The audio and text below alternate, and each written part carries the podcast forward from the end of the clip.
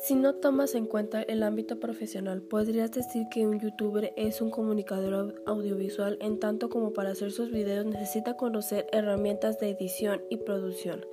ser muy creativo y ocurren en algunos casos tener ciertas nociones de fotografía, grabación sonora, etc.